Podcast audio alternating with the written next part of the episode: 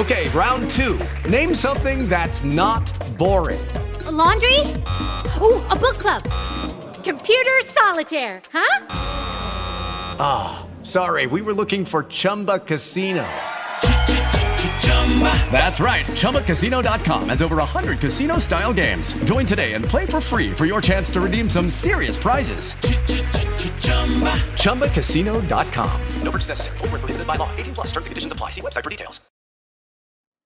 Al instante se le abrieron los oídos, se le soltó el impedimento de la lengua y hablaba correctamente. Hola, bienvenidos todos a este podcast sobre liderazgo. Yo soy Pacho Bermeo y me hace feliz compartir contigo este espacio que llamamos EFATA. Han pasado muchos meses desde el último episodio de nuestro podcast EFATA y ha habido varias razones. Tuvimos que retomar, gracias a Dios, los viajes de misión, algunas cosas de presencialidad en Estados Unidos, en Colombia, en Panamá. Y en medio de tantas situaciones, el estar todavía atravesando esta pandemia que no termina y tantas realidades, pues había que priorizar. Y desgraciadamente el tiempo no se me dio para que pudiera estar más presente en este podcast. Pero he recibido tantas comunicaciones de gente diciendo estamos esperando, estamos aguardando, queremos el próximo episodio, etc. Y esa es la razón por la cual estamos aquí de nuevo en este novedoso episodio. Y está dedicado fundamentalmente como mi manera de conmemorar la clausura que hemos tenido hace algunas semanas del año de San José, al cual su santidad el Papa Francisco nos introdujo y nos ha ayudado a revisar desde el modelo de José algunas características fundamentales.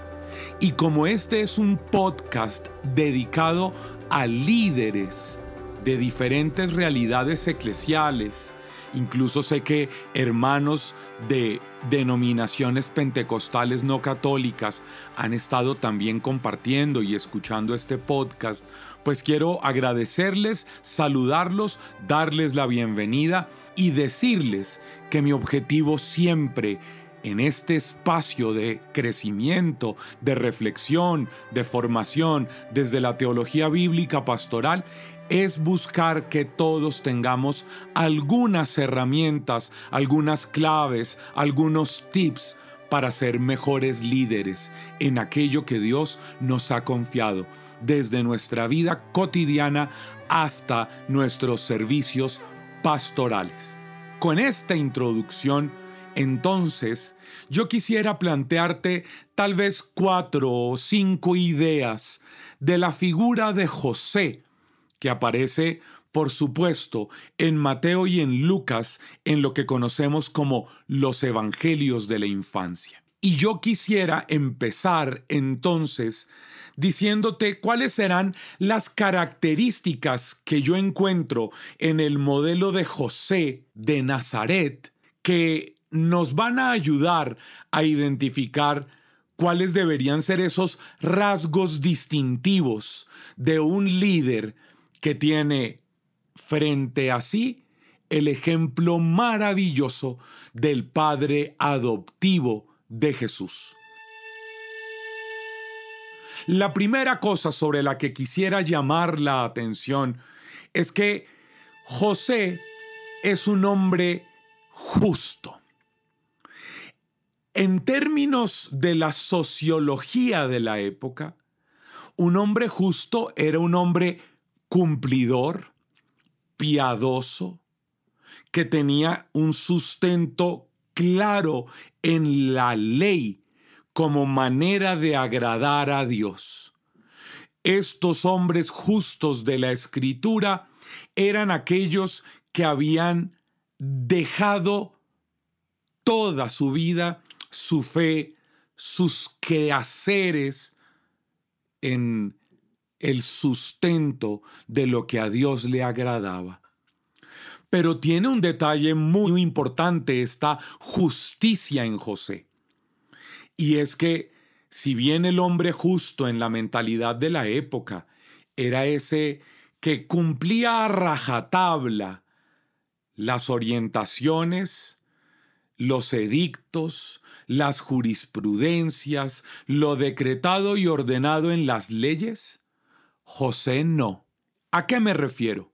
Óyeme, es que la ley en el libro del Deuteronomio le ordenaba a los hombres casados que si descubrían que su mujer les era infiel, tenían que repudiarla y hacer en la mayoría de los casos que fuera condenada al homicidio, a la pena capital a través de la lapidación normalmente. Y tú bien sabes, como nos cuenta el Evangelio de Lucas en el capítulo 1 y nos cuenta también el Evangelio de Mateo, que María y José ya estaban desposados. No se te olvide que el matrimonio judío tiene dos partes claramente diferenciadas los desposorios y un año después aproximadamente los esponsales.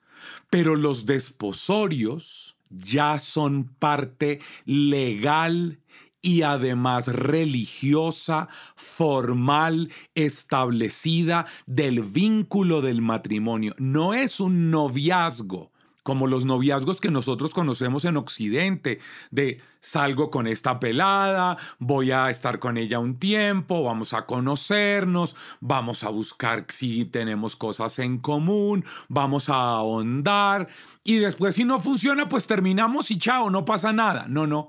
En Israel, los desposorios son un rito formal que establece un vínculo legal, religioso, social, en donde la pareja, aunque viven en sus respectivas casas paternas, ya están formalmente casados.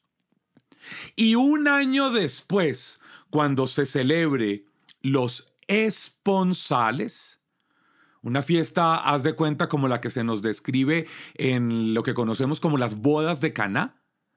Ahí se celebra esa segunda parte donde ya la mujer va a ir a vivir en la casa que su desposado, su marido, su esposo, ha estado preparando, construyendo, organizando y dejando todo listo desde hacía un año.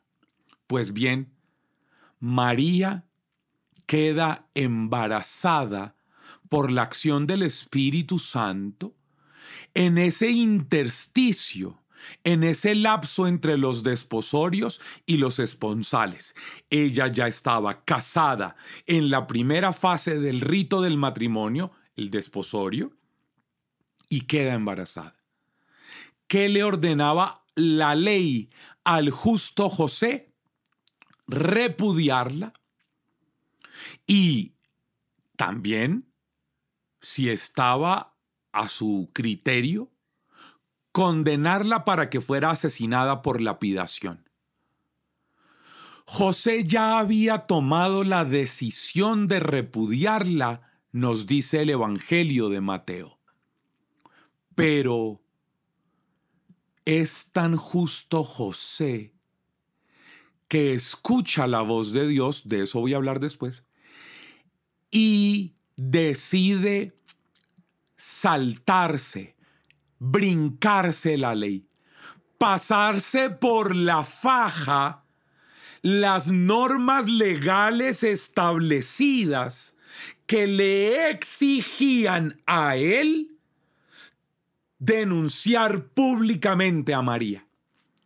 Pero José nos enseña, queridos amigos de este podcast Éfata, que la verdadera característica de una persona justa, es decir, uno que con todo su ser busca agradar a Dios, es poner por encima de la ley siempre y en toda circunstancia la dignidad, el buen nombre, el cuidado de la vida del ser humano. Escúchame bien. La primera característica de José como modelo de líder es que pone por encima de cualquier ley, de cualquier estatuto, de cualquier norma, de cualquier jurisprudencia, de cualquier orden directa del establecimiento, la vida del ser humano. No se puede exponer ni la dignidad, ni la reputación, ni el buen nombre, ni la credibilidad, ni la imagen de nadie. Si a ti, un cura, un obispo, una religiosa, un líder laico, te manipula, te ordena, te coacciona para que tú pongas por encima la ley, la norma o el estatuto antes que la vida de la persona humana, que su dignidad, que su reputación, que su buen nombre, te están haciendo actuar en contra de la voluntad de Dios. San José, modelo de líder, enseña primero que ser justo, es decir, agradar a Dios, es darle la preeminencia de las decisiones a la dignidad, el cuidado y el velar por la vida humana. Primera característica.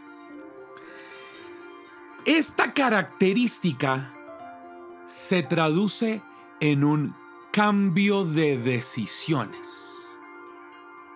Como te digo, tú lo puedes ver en el Evangelio, José dice el texto que él ya había decidido, ya en su corazón, en su mente, en sus criterios, en su manera de pensar, él ya había definido que iba a repudiarla.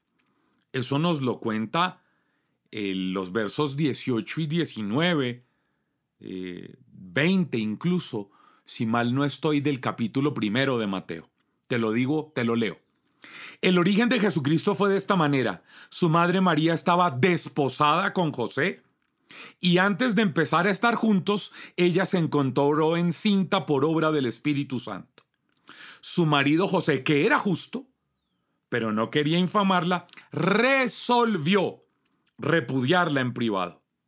Así lo tenía planeado cuando el ángel del Señor se le apareció en sueños y le dijo, José, hijo de David, no temas tomar contigo a María, tu mujer, porque lo engendrado en ella es del Espíritu Santo, etcétera, etcétera, etcétera. Él ya lo había decidido. Y aquí voy a entrar a la segunda característica de José. Y es la escucha a Dios en medio de las crisis que lleva a cambiar de decisiones. Ojo, segunda característica de José como líder. Escucha a Dios que le habla en medio de la adversidad y lo lleva a cambiar de decisiones o a tomar nuevas acciones. Un verdadero líder es el que es capaz de escuchar a Dios en medio de la adversidad. Óyeme, es que si, si tú ves el Evangelio y los Evangelios de la infancia, nos encuentran, tú, tú te imaginas la situación en la que estaba José al descubrir que María quedó embarazada, estando ya ellos casados, sin vivir juntos todavía, y lo que eso significaba para él. Tú sabes, la, la crisis, la angustia, la desilusión, el sufrimiento, la tristeza que él estaba viviendo. Y se acuesta a dormir y escucha a Dios que le habla, no en el templo, no en la sinagoga, no. José está durmiendo en su cama, en su casa, en su realidad, en su cotidianidad y escucha que en medio de sus sueños, Dios, con esa angustia, a mí me parece hermoso, le habla. Pero no solamente en este momento, No. Si tú te das cuenta, José, después, cuando Jesús ha nacido allá en el establo en Belén, también escucha en medio de esa situación, en un sueño, que Dios le dice que debe huir y hacerse un inmigrante, desinstalarse, correr riesgos, perder lo que tenía de seguridades en Nazaret y hacerse un fugitivo para salvar la vida de su hijo a quien Herodes busca matar. ¿Y qué hace José? Toma a María, al niño, y huyen, y se van para Egipto. ¿Te acuerdas? Eso nos lo cuenta el capítulo 2 de Mateo en el verso 19.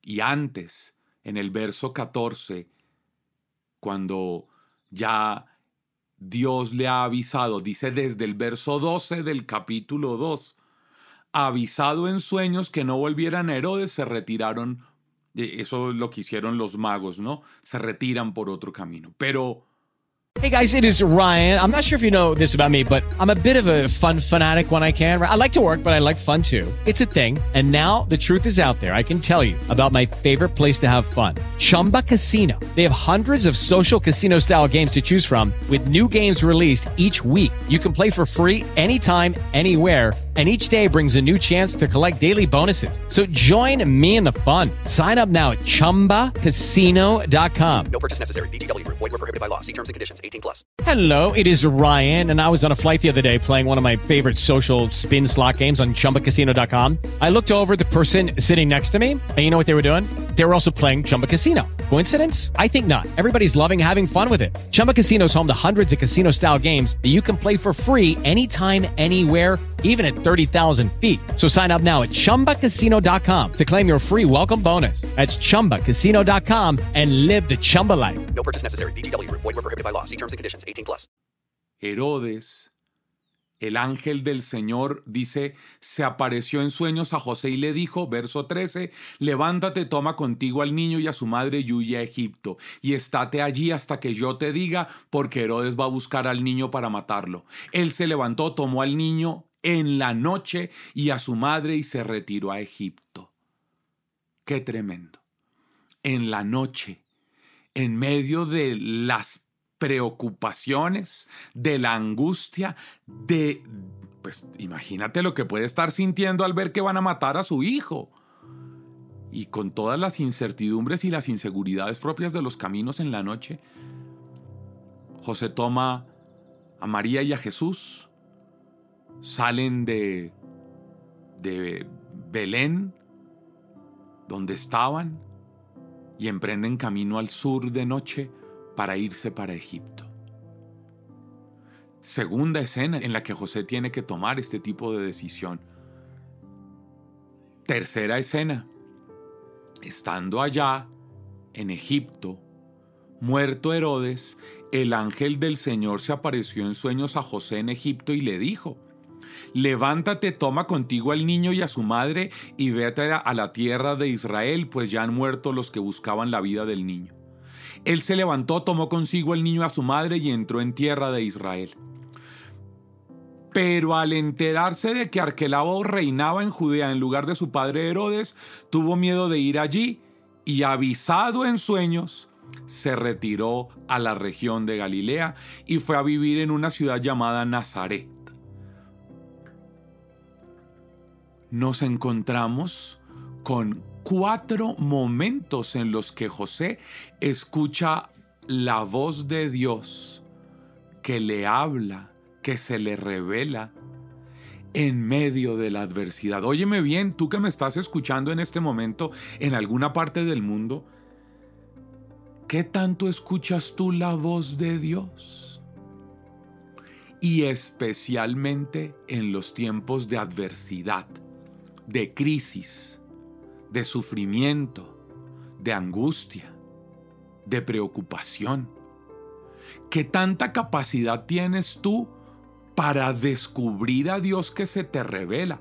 Por supuesto, yo no me imagino que Él te vaya a hablar a través de sueños o, o voces de ultratumba. Eso, Dios que es todopoderoso puede hacer lo que se le dé la gana, pero seguramente serán casos excepcionales. Pero en la vida ordinaria, en medio de la cotidianidad, de las dificultades o de las adversidades, tú eres capaz de escuchar a Dios y cambiar de decisiones o emprender novedosas acciones incluso cuando éstas implican el desapego, la ruptura con lo establecido, el dar pasos adelante en una dirección desconocida. Si tú de verdad quieres ser un verdadero líder que proteja al pueblo que se te ha confiado, como José liderando a su familia, pues tienes que escuchar a Dios, verlo, inteligirlo, descubrirlo y obedecer lo que Él te dice. Tomar decisiones y emprender nuevas acciones. Primera característica de José, la ley está al servicio de la persona. Siempre el valor primero, el ser humano. Segundo, escucha a Dios en medio de la adversidad y redirecciona tu vida personal, familiar, laboral, académica, vecinal, social, pastoral, comunitaria. Redirecciona la vida escuchando a Dios en medio de la adversidad. Tercero, óyeme esto. En ningún texto de la escritura se ve a José hablar. En ninguno. José nunca sabremos lo que dijo en sus oraciones. Nunca sabremos lo que le dijo a Jesús mientras lo criaba, mientras le enseñaba a vivir, mientras con su vida le testificaba la paternidad de Dios, porque yo no tengo la menor duda de que Jesús aprendió a decirle a Dios, Abba, gracias a la relación de filiación, a la estrecha relación con la paternidad que encontró en José. Yo no tengo la menor duda. Yo estoy convencido de que Jesús descubrió que Dios era Abba por la manera en que José lo vivía, lo amaba, lo cuidaba, se relacionaba con él. No tengo la menor duda. Pero nunca sabremos ninguna palabra de José. Y esto me parece maravilloso. Mira, en esta época y en todas las épocas nos encontramos con gente religiosa, gente piadosa, gente disque muy espiritual, que se la pasa hablando, rezando, no sale del templo, se la pasa en el centro carismático, en la casa de oración, en la casa comunitaria, en el salón parroquial, y uno los ve y los escucha orando, hablando, diciendo, predicando, un montón de cosas y para el Evangelio, es más, para los Evangelios de la infancia, donde aparece José en Mateo y en Lucas, los evangelistas no tienen interés alguno en mostrarnos, en contarnos, en hacernos saber cuáles son las palabras de José. ¿Por qué? Porque no importan. Escúchame, no importan. Lo que importa no es lo que tú dices en la oración. Lo que importa no son tus rezos del rosario. Lo que, no, lo que importa no es la manera en la que tú te crees y te muestras como muy espiritual. No son tus sacrificios, ayunos, comportamientos en la iglesia, esas cosas que todo el mundo quiere que vean. No. A los evangelios, en lo que se refiere al modelo de liderazgo de José, lo que importa es lo que se vive, es lo que se hace, es cómo se traduce en acciones la comunión que tengo con Dios y lo que se vive en la discreta intimidad de la vida. ¿Sabes qué quiere decirnos el Evangelio? Que, que José es un líder al que no le interesa figurar. No le interesa que la gente se quede con él. Yo no sé en, tu vida en tu comunidad, en tu parroquia, a los líderes les interesa figurar. Se mueren porque los vean. Hacen todo lo posible para que la gente los reconozca, los aplauda, les celebre, los festeje, los busque, los abrace, esté detrás de ellos, les pida consejos y dirección y comentarios y opiniones sobre todo. A José no. José es un modelo de líder en la discreción que evidencia la decisión de no querer figurar, de no querer mostrarse. Tercera característica muy importante para el liderazgo. Cuarta y última característica de la que quiero hablar. Nos cuenta el Evangelio de Lucas, ya no Mateo, Ahora nos metemos un poco en la tradición de Lucas y en la tradición de Lucas nos encontramos con, con una idea maravillosa y es que eh, después de que eh, María y José han llevado a Jesús a presentarlo en el templo, que finalmente nunca vimos nada de eso, sino lo que nos vimos fue a ellos presentándolo y esto es hermosísimo. José lleva a Jesús con María a presentarlo en el templo, pero se nos refunde el objetivo ritualista de la escena. Y lo que se nos cuenta es que la presentación que José y que María hacen de Jesús es a los seres humanos no un rito, no un altar, no un holocausto, sino encuentros, encuentros. Si tú me dices que te hable de José, y esta es una idea que quiero plantearte, José el evangelizador, es ese que le presenta a Jesús a aquellos que están aguardando la revelación de la esperanza de Dios para su pueblo. José lleva a eso que conocemos como la presentación que está narrado en el capítulo 2 de Lucas a Jesús. Pero cuando uno se imaginaría que la presentación es un altar, un rito, un incienso, un sacrificio, nos encontramos con que al Evangelio eso no le interesó. Al Evangelio le interesó mostrarnos que la presentación a Dios fue la presentación a los seres humanos, al, al hombre Simeón y a la anciana Ana. José es un líder evangelizador porque no centra su devoción y su fe en ritos y holocaustos y sacrificios, sino porque lo que busca es generar un encuentro personal entre Jesús y los seres humanos que están necesitando esperanza, que están aguardando para cerrar la vida, para terminar su historia, habiendo encontrado que hay sentido en ella. Como dice Simeón en su oración, ya puedes dejar ir a tu siervo en paz, porque tus, mis ojos han visto la salvación. Y eso fue gracias a José y a María que llevaban a Jesús y se los presentaron y permitieron que lo tocaran y permitieron que lo cargaran y permitieron que lo alzaran y permitieron que se encontraran con él. Cuarta característica, José evangelizador, líder que busca encuentros personales no en los ritos, sino transformadores existenciales con las personas. Y quinta idea, nos dice a partir del verso 41 del capítulo 2 hasta el final, que a José se le perdió de vista a Jesús. Sí, como lo oyes. A un líder también se le puede permitir que se le pierda de vista a Jesús. Un líder también puede entrar en una gran crisis, en una gran angustia. ¿Te acuerdas? Van a Jerusalén a celebrar las fiestas, terminan la celebración y María y José se regresan.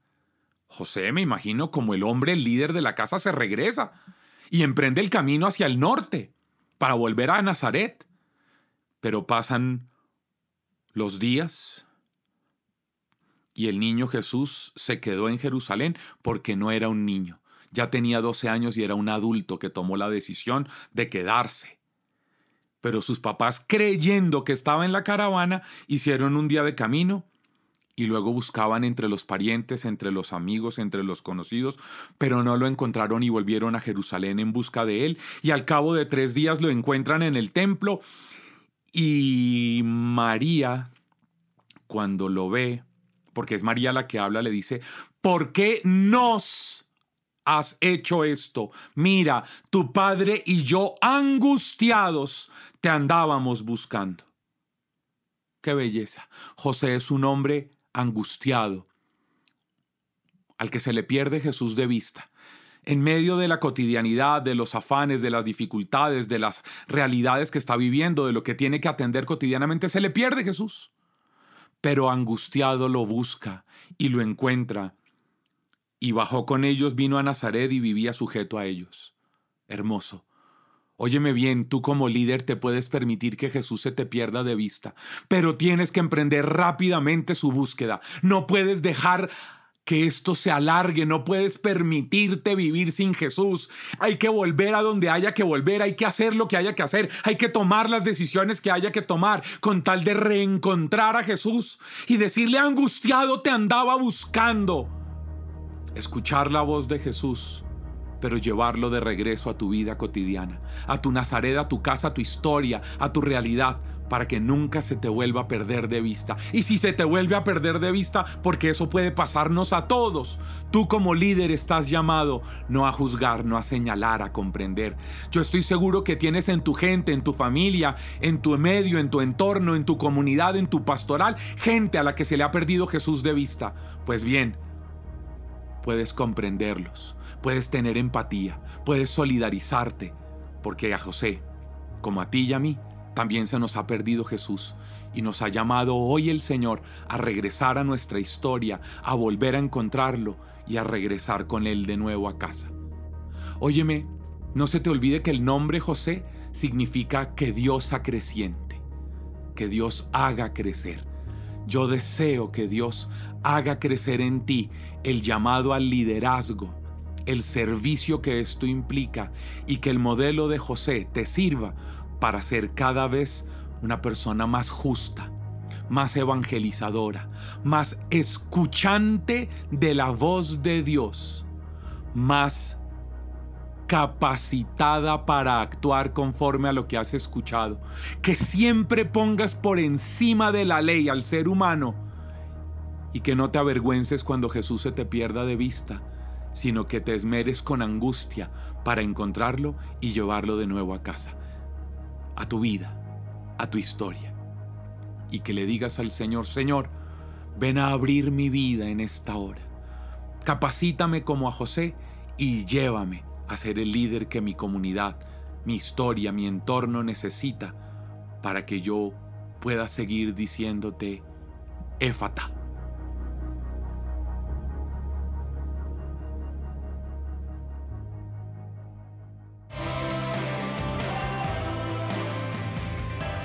Oye, que no se te olvide nunca que para un verdadero cristiano, liderar es servir. Yo soy Pacho Bermeo y oro para que a través de tu vida Jesús le diga a muchos, Efata.